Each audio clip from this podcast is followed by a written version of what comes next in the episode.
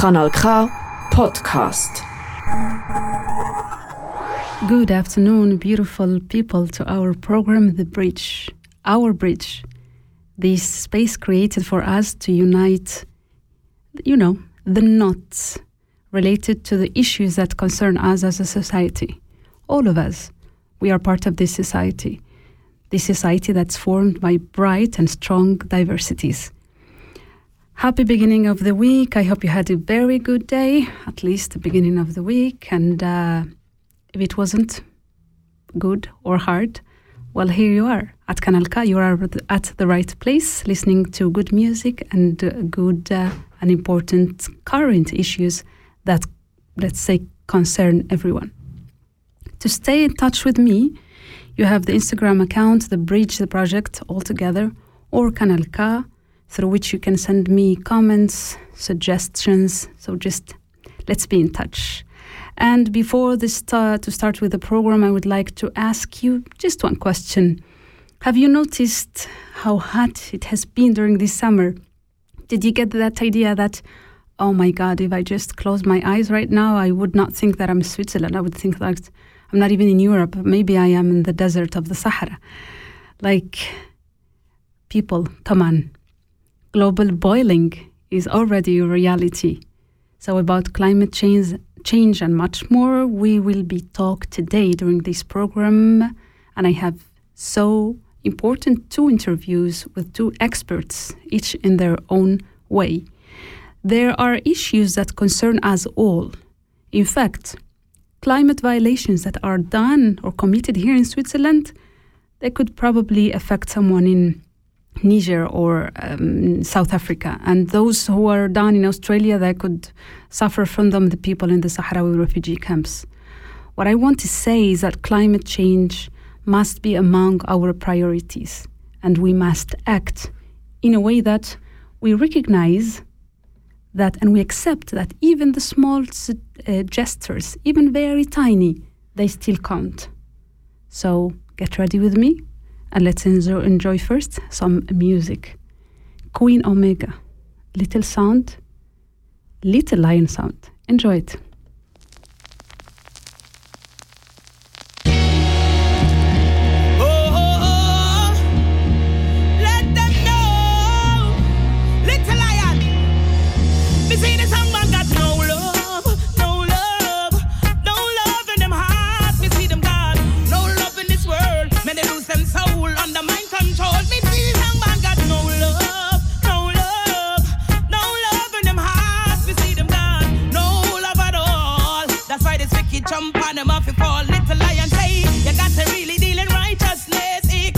Never label marijuana with the slackness. Little lion song, I burn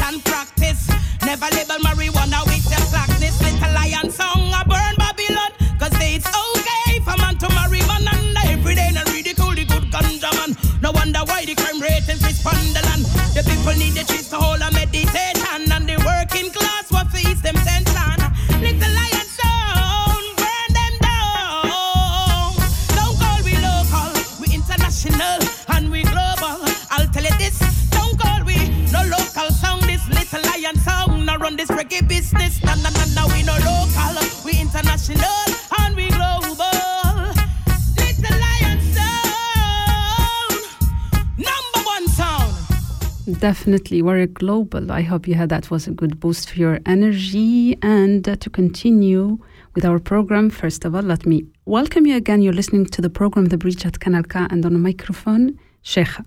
In our program today, we will be have or we will have an, as an aim to understand what is global boiling. This term was quite new. You probably in July have started seeing this on the news of images of, of what's happening and um, everywhere, everywhere. But even not in the news, you probably felt it in your own flesh, let's say that way. And uh, before we had uh, listened or heard about this term, we had already, as I mentioned earlier, started to notice how hot the summer was getting. And of course, people tend to get used to the good, right? And to be comfortable and to worry less about what what, um, what doesn't affect them, or worry only about what affects us directly. So, if uh, someone didn't believe in climate change before, this have this must have been the summer that proved you wrong. So you probably start believing in that, and to understand more about what is happening in the global boiling and where it started from, who is better than the UN Secretary General Antonio Guterres? Let's listen to him. Humanity is in the hot seat. Today, the World Meteorological Organization and the European Commission's Copernicus Climate uh, Change Service are releasing official data that confirms that July 2023 is set to be the hottest month ever recorded in human history. The consequences are clear and they are tragic children swept away by monsoon rains, families running from the flames, workers collapsing in scorching heat. And for scientists, it is unequivocal. Humans are to blame. All this is entirely consistent with predictions and repeated warnings. The only surprise is the speed of the change. The era of global warming has ended, the era, the era of global boiling has arrived. The air is unbreathable, the heat is unbearable, and the level of fossil fuel profits and climate inaction is unacceptable. Definitely unacceptable. And um, humans are to blame, as uh, Mr. Gutierrez just said. And this reminds me of, of, of uh, somewhere I read that if we want to insult each other, we say, You are like an animal. But seeing what animals have done to the earth and what humans have done to earth, we should insult each other by saying, You are like a human. Stop being, act like an animal. Stop acting like a human, destroying the earth. But yes, definitely, this subject is quite important and quite serious. And to speak about this subject in general, I have had the pleasure to interview two experts in the in the field. Mr. Nathan Onato um, Solothurnmann from Greenpeace, and who is better than Greenpeace to speak about what's going on regarding climate change, and Catherine Constantinides, a climate activist, among other great things that she does from South Africa towards the world. But first, I want to understand more about the why, the how, and the when of the climate, uh, the climate uh, change, on, or not the climate change, the climate boiling, let's say it this way. And uh, to understand more, let's first start with the expert from Greenpeace, Solothurnmann, and let's hear first himself introducing. Yeah, my name is uh, Nathan Solothurn I work as a climate expert and a project coordinator uh, within Greenpeace Switzerland. And uh, of course, as I mentioned before, who doesn't know Greenpeace or what they do? All the work they do to try to keep Mother Earth safe, to conscientiate us, or whatever they can actually to make it very clear that their role is fundamental and that their efforts are valuable and, let's say, valid for us to start acting through the information we reach out through them. And my first question for Mr. Um, Mr. Solothurn was because I really felt like want I want to understand what is global boiling meaning. Well, I think it's mostly uh, just another term. We also would like to talk about uh, climate heating or global heating because uh, warming sounds too nice for what's actually going on presently. So we need, yeah, we need another term to um, how, how to call this, what, what's going on. And so uh, climate boiling or climate heating, way better. One of the other things that also attract my attention is when Mr. Gutierrez said that the, what they were surprised because of the speeding of the changes that are happening to our mother mother earth and that's why i wanted to ask the expert from greenpeace yeah well unfortunately we somehow expected it because um, if you observe a bit like uh, all the reports uh, coming out the recent years especially from the ipcc so this um, uh, big um, community of scientists releasing um, scientific reports every few years, like um, doing a kind of a resume of, of all um, scientific basic background, which is there.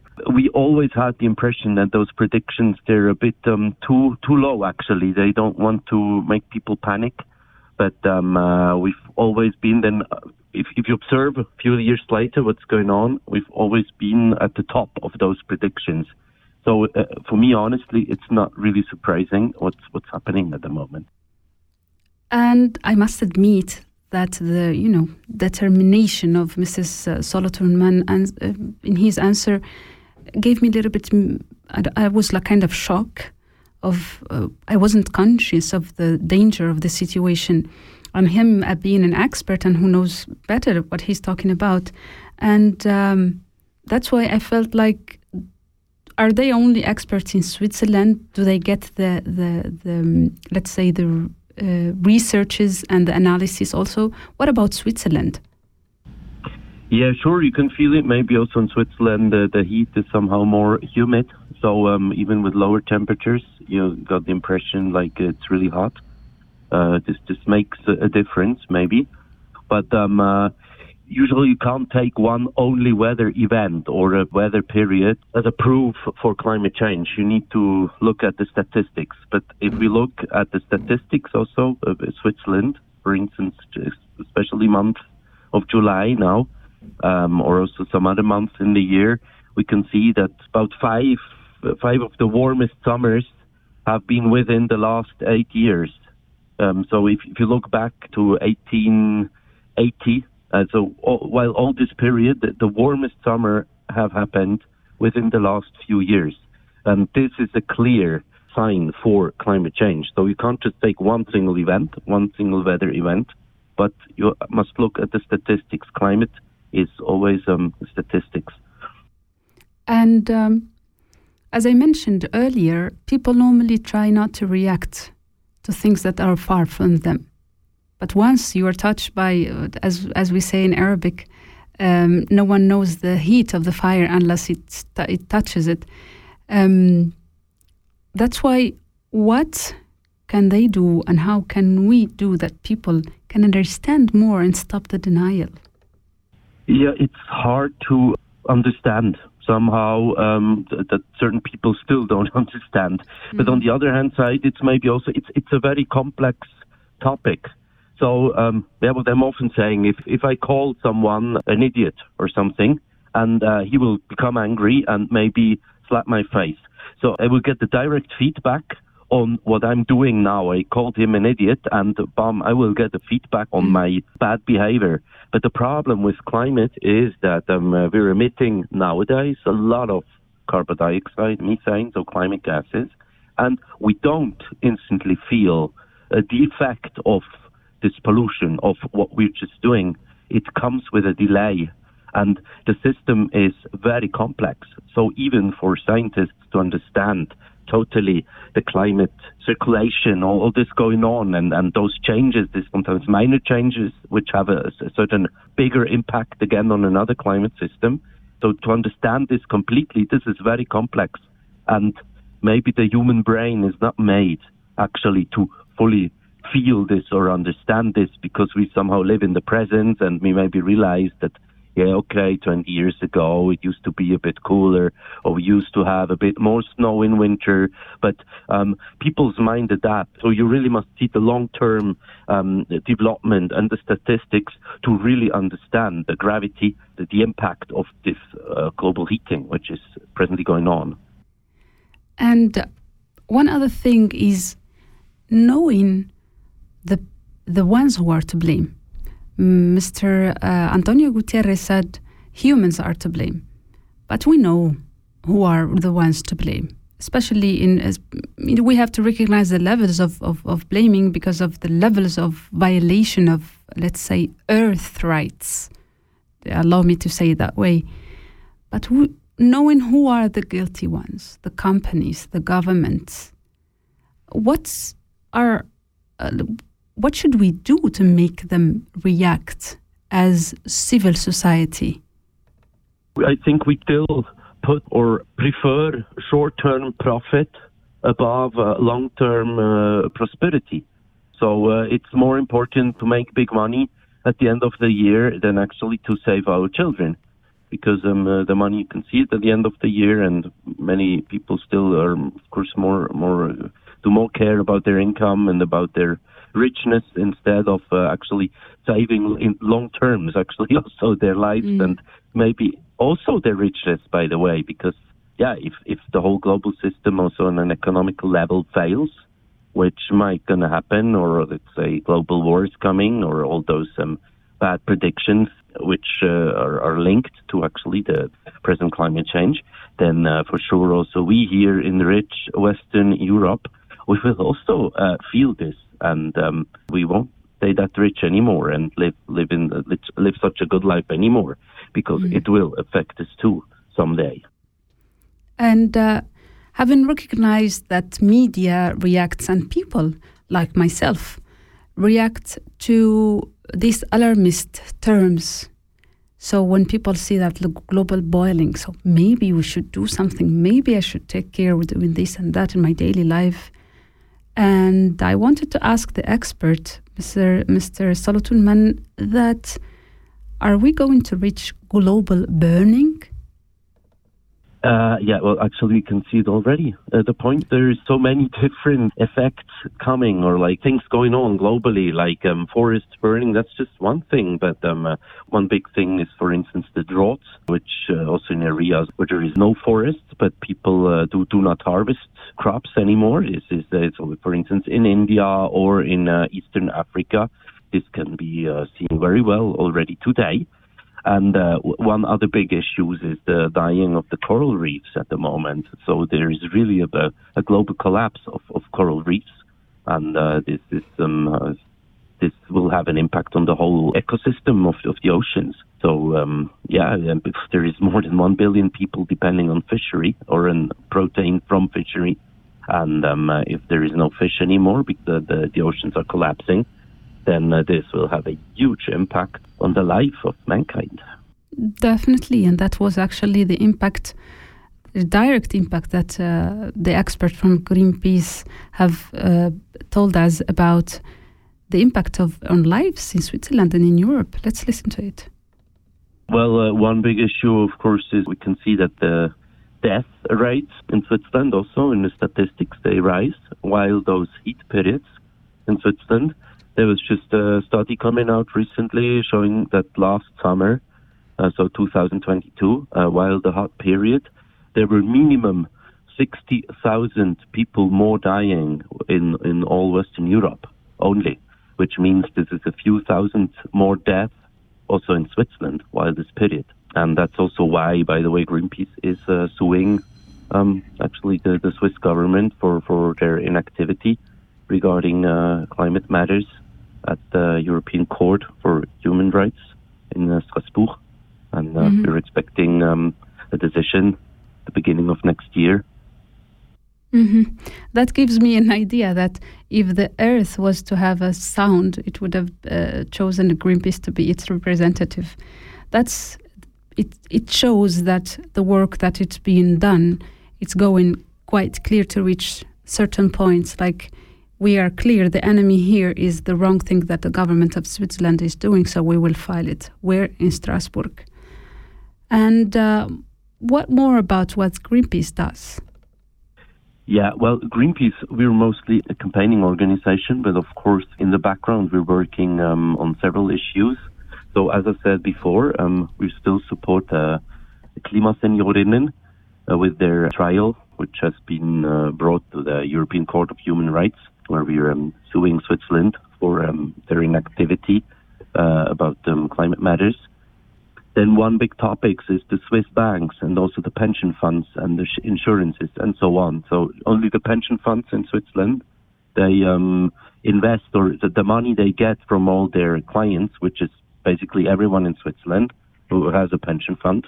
So this this money, this is about one trillion, uh, eine Billion Franken. So one trillion Swiss francs, actually the money they're um, investing for us. So, so we get some money back once we're old. And um, there are still no standards for um, green investments or renewable investments. There was also an estimation that um, uh, just UBS and Credit Suisse, well, Credit Suisse is now part of UBS, mm-hmm. um, that uh, only those two banks together, they're causing, with their investments, they're causing seven times more climate gas emissions than the whole Switzerland together. This is, for instance, a big topic, and there is still not an, enough uh, discussion about this. So um, uh, yeah, we want the financial system, the banks, uh, the insurance, uh, pension funds to invest their money in a renewable way, and we want want standards for this. So if, if I, as a rich client, I want my money to be invested in a green way, that um, I also can trust them that they won't invest it into a, a, an oil company or something bad uh, anyway. That's, for instance, a big topic. And then, of course, we were um, fighting, for instance, for the, the new uh, Klimagesetz, so the new climate law where people were voting about this issue the 18th uh, June this year, and uh, we were part of the committee of supporting this uh, initiative, which was finally a counter proposal of the Swiss Parliament and Gegenvorschlag, and um, so we were supporting this um, initiative. And now, of course, the talks are going on about how to actually turn this law into reality because it's just defining somehow um, the goals that um, Switzerland should be climate neutral at zero emissions in the year 2050. Well, we at Greenpeace, we know how to do it, but mm. um, uh, we must convince also the politics. And so it's a lot of work also behind closed doors sometimes, some kind of lobbying, uh, again, informing, like showing up how it goes, presenting fact sheets, and so on. So this is um, this is our our role here in Switzerland regarding climate. There is a missing piece uh, when we say when we speak about the the politicians because people chose the politicians, and and uh, politicians were chosen according to the agenda, and uh, they have represented the people, and among that. It must have been presented in a very sweet and caring and supportive way to Earth and to probably probably protecting uh, climate change and a lot of allow me to say blah blah, but it ends. There is an, a way in, in a point in the way where the politicians forget about what they have what they have promised. And one of the other things that I was also interested because it, I know it exists and it's the climate refugees. Not many people have heard about this term or not even recognize it because we're used to other kind of, of, of refugees. And uh, I really wanted to ask uh, Nathan uh, Solothurn from Greenpeace. Yeah, sure. Uh, there was um, an estimation of Greenpeace which came out, I think it was about two years ago, when they were saying that there is already double as much climate refugees every year than uh, people actually uh, trying to escape from uh, from uh, violent conflicts like wars or um, yes, civil wars. But uh, mostly those people, they um, maybe won't cross borders, so they won't uh, like move from one continent to another, but um, uh, they normally move within their own country, which mm-hmm. means that um, uh, maybe people who used to be farmers, who used to have, uh, I don't know, some fields, uh, some goats, um, they could feed their, their kids with what they were growing a few years ago. And now, because of climate change, because of changing um, precipitation, because of uh, droughts, and so on, they can't produce anything anymore on their fields, and so they're somehow forced to uh, move to the next bigger city. So often it's then, uh, yeah, those huge slums forming around uh, major cities, and this can be seen in, in every uh, major um, city actually of the global south. So um, there is a lot of refugees already today because of climate change. That's correct. And one of the things also I would like to share with you is this uh, next song from Aziza Brahim called Los Hijos de las Nubes, the Sons of the Clouds. And the meaning is that the Sahrawis, when they lived in their homeland, they used to follow the the clouds. So whenever, wherever it rains, they settle. So then, the climate change were more soft into humans before humans made it become violent and sharp. Enjoy it.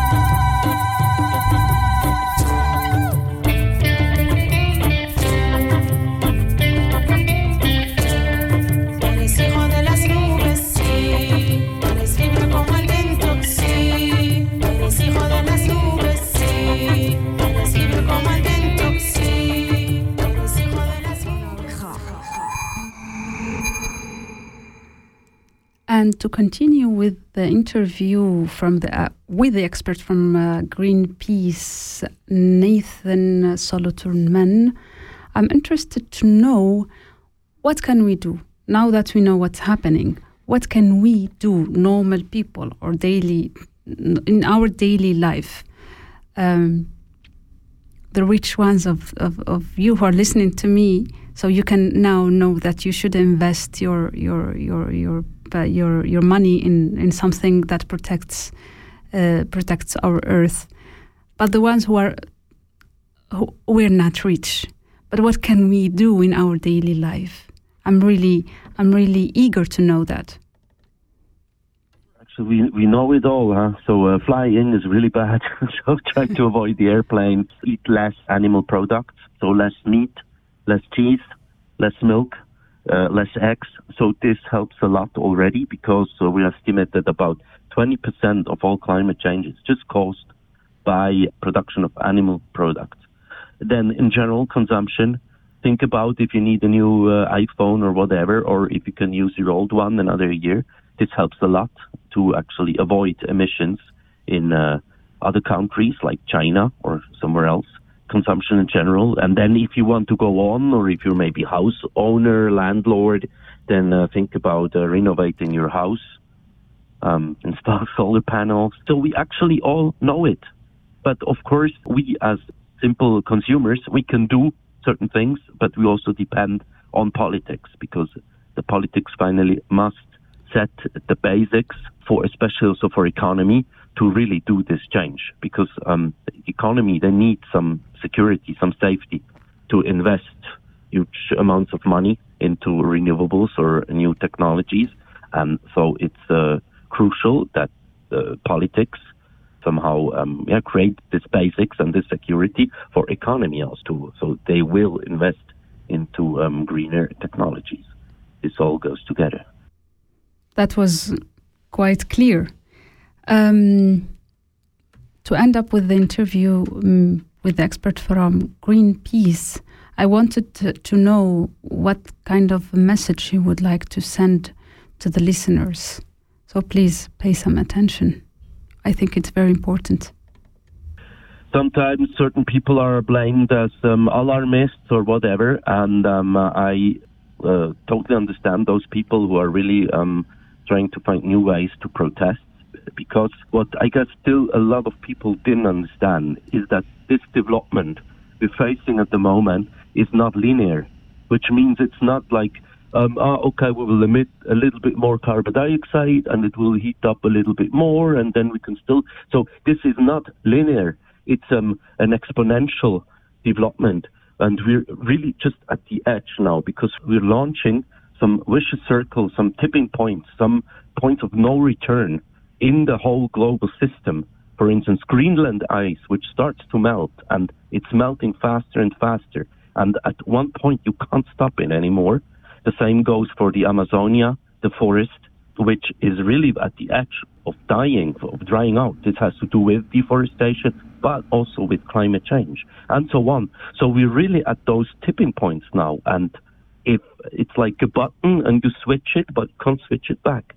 And that's why every like uh, hundredth, like, like every percent of, of, of a degree is so crucial actually in the fight to uh, preserve mankind from a major catastrophe. And um, we're very close of the, of the edge now. And um, yeah, so we're all in this responsibility um, yeah, to do our best. Definitely, it is the responsibility of all of us. And uh, let's continue. And now we will have another musical break with the group Suma Koviek. Vonom. And it goes for all those activists who try to protect in one way or another the earth from boiling and end up burning. On parle de ces hommes qui luttent, qui bâtissent, qui ont donné leur vie au nom du progrès. On retiendra leur nom et tous leurs sacrifices. On retiendra leur nom, on oubliera leurs regrets. Mais qui rappelle dans ce drame les dents des hommes et des femmes qui sèment l'amour dans leur âme, construisent notre quotidien. En vous quelques lignes pour sortir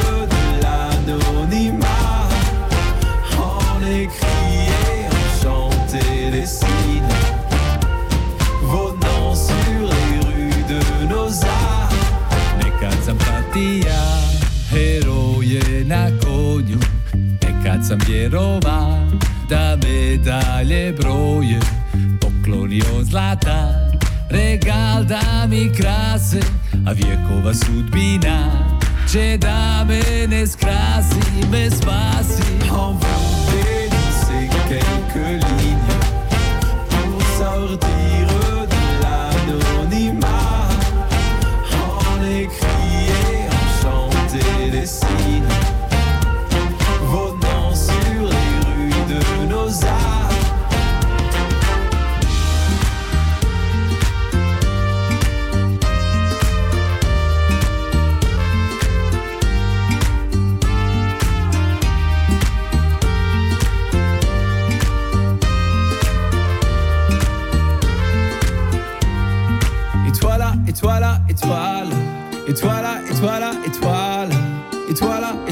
étoile, iz dubine duše hvala Étoile, étoile, étoile Étoile, étoile, étoile Étoile, étoile, étoile Iz dubine duše Yeah, rób za ludę i za heroja Rep za dietu 2-1-2 Otvorenie prozor za razočaranja Se ostavi paricu Antinu kasicu.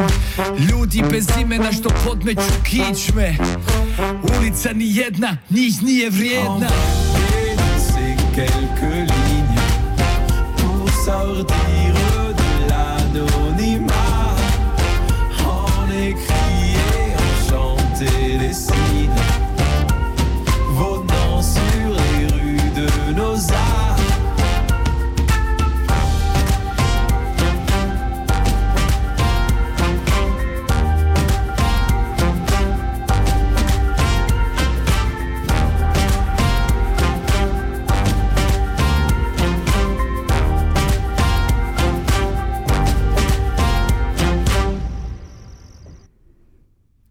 Again, welcome back to the bridge at Kanal K live with you, Cheija, on the microphone. Again, this song was for those who are activists who dedicate their lives to support the weak ones, to protect what belongs to all of us, to give voice to the voiceless. And who is better than giving voice to the voiceless as this heroine called Catherine Constantinides from South Africa? Let's listen to her introducing her own self on her own words. My name is Catherine Constantinides. I'm a passionate South African who is a climate activist, earth warrior, and human rights defender. I truly believe that sustainability is the only way forward, and it is no longer a nice to have, but an imperative in order for us to create world order and to be able to move the world in a direction where there is enough for all forever. One of the things that I find interesting is trying to learn from the activists, those people who put their bodies in front of the cars. They go into the middle of the conflicts, they go into the middle of the problems to solve them, to serve the others. What made them become that way? Let's listen to Catherine. What made me become a climate activist is truly my complete intrinsic belief that each and every one of us has a role to play in building the world around us, in understanding that we each play a role and a responsibility in protecting the world's natural resources. I come from one of the most beautiful countries in the world.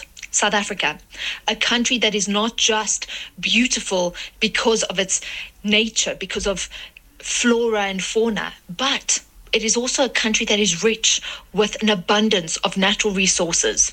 Therefore, it's a country that is easily exploited because of those natural resources. It also means that in a country where poverty is truly at an all time high and we come from the most unequal society in the world, it means that we have an even greater responsibility to understand that climate justice exists because it is the people that are most vulnerable that are most affected by climate change. I have seen a change in climate in my lifetime happen right in front of me. I have seen communities where I worked across Africa change fundamentally. People moved. They've become refugees because of issues around water issues around food security. And I've seen this with my very own eyes because some of the v- villages and communities where I've worked over my lifespan no longer exist. I've seen the fight for water across Africa. I've seen that here in South Africa, where we have had an immense water crisis. And I'm completely inspired to do all that I can to take the pockets of hope that I see in the communities where I work and to take best practice to make sure that we become a climate resilient generation of people that have a different understanding of how each and every one of us should be an earth warrior. Wow. I think we all agree that we need some part of this strength, determination, will of trying to make a change and to protect the our home, uh, or as I used to call it, Mother Earth. But what are the priorities that Catherine Constantinides has together with her team? My priorities as an activist regarding climate action really is to inspire young people to get children and youth around the table to not only participate and understand what's going on, but to actively engage in the solutions that will ultimately affect their future. In South Africa, we have an energy crisis of epic proportion. And so, energy, water, and food security are three of the issues and three of the focus areas of climate action that I've been working on for the past 20 years. Waste and waste management is also something I'm deeply passionate about.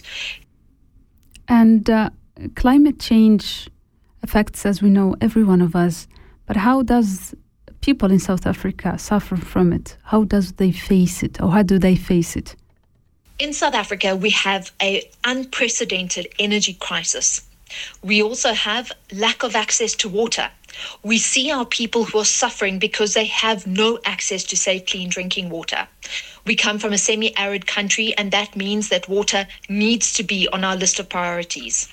Over and above which, we need to understand that in a country like South Africa, food security is of paramount importance. And so, my climate challenges as a nation and as a continent have been what has driven me with regards to climate actions. Getting young people more involved and getting them around the table to understand that they, in fact, have a crucial and important role to play in being part of the solutions that ultimately define their future through the work of Generation Earth, which is our organization, we have worked for the past 15 years to inspire young people to be a part of those conversations, for them to understand what it is to really be a climate activist and to engage from a grassroots level from where they are, for them to be the agents of change that change the fabric of their societies. Young people need to be a part of those conversations. But for me as an activist, my focus areas have really been around food security, water, also the oceans. And that has led me to work actively on waste, a very unsexy topic and one that has really, you know, we grapple with waste because we don't understand that when we throw something away, it doesn't actually go away. It lands up in our waterbeds, it lands up in our ocean. And coming from a city like Johannesburg in South Africa, a completely landlocked city, we need to understand and drive awareness and education around the impacts that large megacities such as Johannesburg have on our oceans, which are thousands of kilometers away. But the impact is immense, and we need to rethink of our waste. We started a campaign more than 10 years ago called Waste Stops With Me. And this was to really drive a personal call to action to say that each individual must start to take responsibility. Each and every individual needs to understand that they are responsible for the waste that they create. Do we think about the packaging that we use? Do we think about how important it is to read the labels of the items we're taking home with us? We go vegetable shopping, but do we read the labels and look how much of that produce is locally produced and how much of it is coming in from outside of South Africa or outside of our continent? It's coming from Europe because it's in season fruit in a European context, but it is out of season. But we're the ones that are driving that demand. We need to be better, more conscious as consumers. And so these are very much part of many of the call to actions, my own climate actions, and much of the work that I do as an activist in South Africa from an African perspective, but also internationally as well. And one of the things that um, Catherine Constantinides have already mentioned is that she helps people directly. And if you follow her on social media, you will see that almost on a daily basis. But I would like her to introduce you the, the work that she does to or together with the people who are directly affected by climate change in one way or another. My work in South Africa and my work directly with communities is on the ground. I spend most of my days during the week on the ground in communities, not only working, but also listening. Listening and understanding the fundamental challenges, the social dynamics, because in a country like ours, the social dynamics play an imperative role, and people cannot understand the environmental and climate impacts on their lives when they are fighting just to put food on the table every single day. Poverty in our country is at an unprecedented level and one where people are starving and often starving to death. Now, this is the reality. So, we cannot just go and talk about issues of climate change when we're not understanding the fundamental raw issues of a community. The communities must be a part of that very action. And so, my work is on the ground. It's listening, it's creating solutions with communities, and it's trying to address the injustices that we find and it's lobbying community leaders, lobbying government, making sure that awareness and education is always at the fore. So the work that we do is extensive through both Generation Earth and the Miss Earth South Africa Leadership Program for Women. It's really important to have people like Catherine Constantinides to speak up for the climate change uh, victims and also to speak in front of those who have promised, as I mentioned earlier, that they will protect our Earth but they will end up helping in its violation. And regarding the funding, because of course, some companies, we have to mention that they commit direct violations against Earth. And then at the same time, sometimes they do funding to other projects that somehow some some kind of fake makeup. But uh, I don't think those are the ones tackled by Catherine Constantinides. So let's see the problems that she faced when she seeks for funding so she could go on with her project to help people affected by climate change.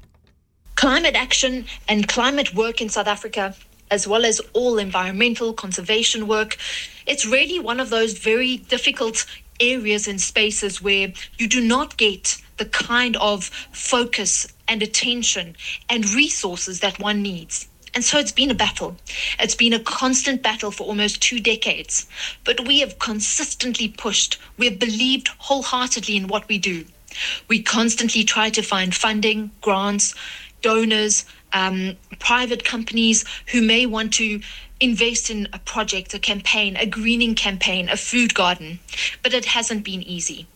I definitely have seen an immense shift in the last 20 years because 20 years ago when we started We'd walk into a boardroom asking people to assist us to plant corridors of trees in undergreen communities in our country.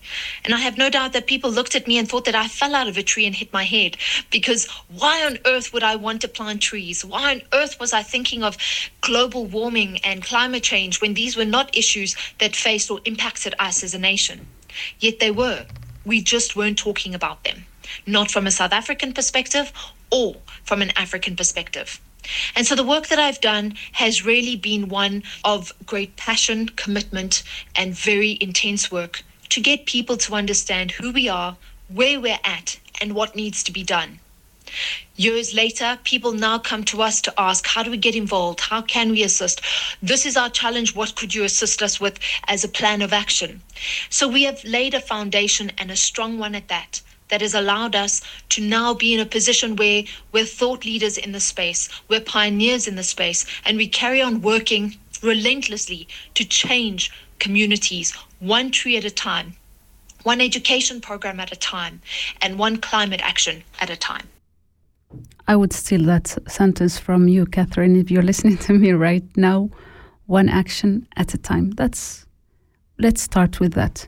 And uh, Catherine Constantinides has been to Europe and to other places worldwide to do her activism, and I wanted to ask her to compare what are the differences that she has noted that uh, regarding climate change done here and there in her homeland in South Africa. I have been to Europe and I've seen so much of what is happening from a European perspective when we talk about climate change, when we talk about sustainability. What we don't always realize is that, unfortunately, coming from a continent like Africa, coming from a country like South Africa, we have immense challenges and we are far behind. We're nowhere where nowhere near where we need to be when we look at something basic like recycling, when we look at packaging, when we look at what kind of legislation exists from a European perspective versus a South African perspective. A lot more closer to home and more recent is the introduction of electronic vehicles. EV mobility is something that has really infiltrated across Europe and has not yet reached South Africa but we are definitely on the uptake. This is something that is now part of the conversation. And because many of the manufacturers are in Europe and have legislative deadlines as to when combustion engines are going to cease to exist, for example, South Africa will have to follow suit because if we're going to continue importing cars, which we cannot get away from, we're going to need to make sure that we have infrastructure that can hold EV mobility as an important part of our uh, transport mix but also we're moving towards more climate just society. And in South Africa, the one thing that we have to be focused on is how do we ensure that as we walk this journey, climate justice is very much a part of what we're doing. So many communities are impacted by climate change, by mass industrialization, and we need to hold companies liable to ensure that they reinvest in those very communities, in those people, and make sure that they are leaving a positive green impact where they are working, where they have factories and industrial areas we need to make sure that our carbon footprint is one that moving forward, we're ensuring that carbon footprint is offset, that carbon footprint is as little as it possibly can be. And we need to look at the value chains of those we work with. We need to constantly drive this issue as part of the agenda, not just on important environmental days such as World Environment Day, um, Earth Day, etc., etc., and not just when there's a COP coming up, but constantly sustainability and climate action needs to be something that we are driving towards consistently so that we can make sure we are where we need to be. South Africa is far behind Europe, but there are a lot of innovations that I have seen in Europe. I was at the Change Now conference in Paris earlier this year and was blown away by what is happening um, across Europe and across many parts of the world where people were showcasing. And I was really inspired. And I look forward to more innovations being implemented and seeping into ideas and thinking of others, organizations, NGOs, corporates from around the world, because I think it's incredibly important and it's exciting because it's a new space. It's we're chartering a new path, and we all need to be a part of that journey. Definitely, and. Uh, brainstorming all together, I have two questions, not only to Catherine, but to all of you.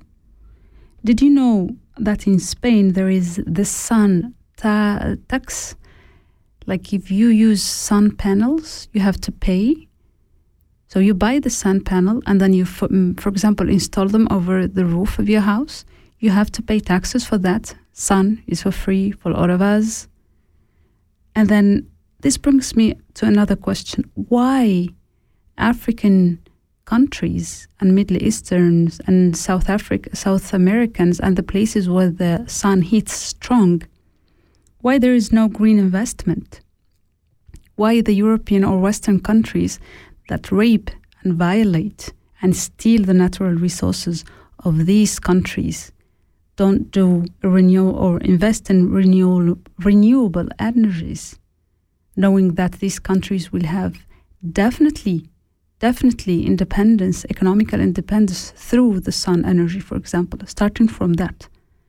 Questions that I leave there. Continuing with interview with uh, Catherine Constantinides, I'm interested to share with you that what she thinks about and on how to get people involved and to be activists and to defend our home earth. Let me call it that way. I think we're living in a day and age right now that's extremely exciting.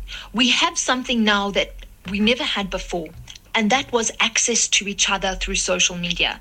The power of social media has been a really important one in my own journey. In my own activism, I have used those channels as my own media platforms to share the work that we do, the challenges we're faced with, and driving community engagement on a consistent basis. I think that we really need to be focused on how we can get more people actively involved. Sometimes people want to do something, but they don't know what to do, so they do nothing.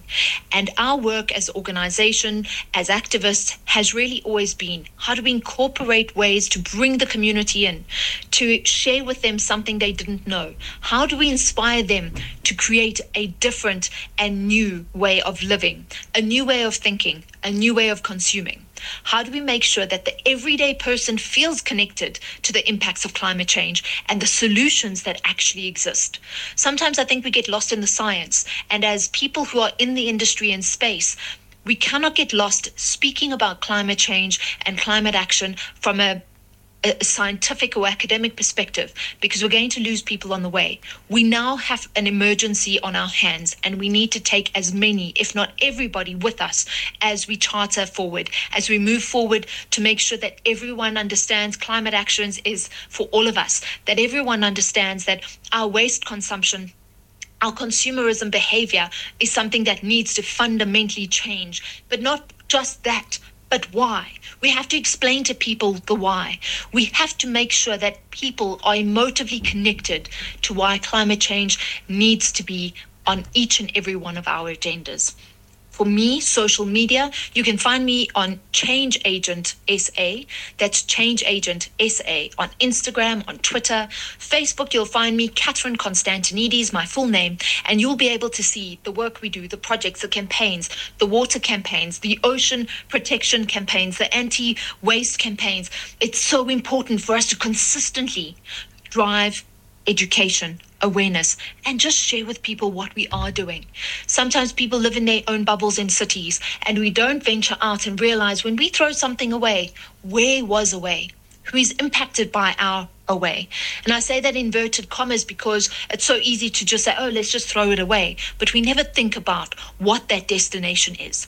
Each and every one of us can play an important role each and every one of us is connected to a community, no matter how big or small, and each and every one of us can and must do better.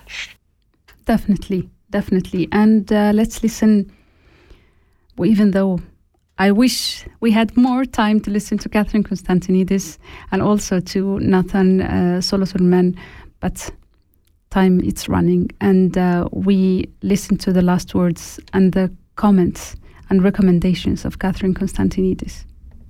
Thank you so much for the opportunity. Thank you for the the privilege and platform to speak to you today. And I really believe that, you know, I'm on a journey of consistently learning also. And I'm really excited about where we're going, but much more needs to be done. And we need many more people to be on this journey with us. This is about our collective future. It's about generations to come. And through the work we do through Generation Earth and the Miss Earth South Africa leadership program, it's about how do we change one mind each and every day? How do we consistently change communities to be more self-sufficient to be more sustainable? How do we look at the soil? How do we look at the environment and connect it to our daily lives in order for us to all be earth warriors every single day from where we are? Definitely. I keep that conclusion as mine. And uh, just to let you know that please please don't underestimate the power you have to make a change even tiny, tiny, tiny gesture. Believe in that, because with that, you will definitely start step by step, a tree in a time, step by step. And uh, together with what have uh, um, Mr. Solothurnmann and Const- Mrs. Constantinides have just said, both of them with their knowledge, experience, and passion to protect or to avoid the, the climate boiling, burning, whatever the way you want to call it let's just be part with them and work together with them in our way, in our possible and acceptable ways that we know that we can do it with our own hands, economical, daily life, whatever, but just do something. It was very, very, very much um, a pleasure sharing with you this subject. It really keeps us, should keep us awake because we do we do need to do something regarding this subject. You are listening to Kanal K to the program The Bridge. Stay safe and Bis nächstes Mal. Das ist ein Kanal K Podcast gsi. Jederzeit zum Nachhören auf kanalk.ch oder auf deinem Podcast App.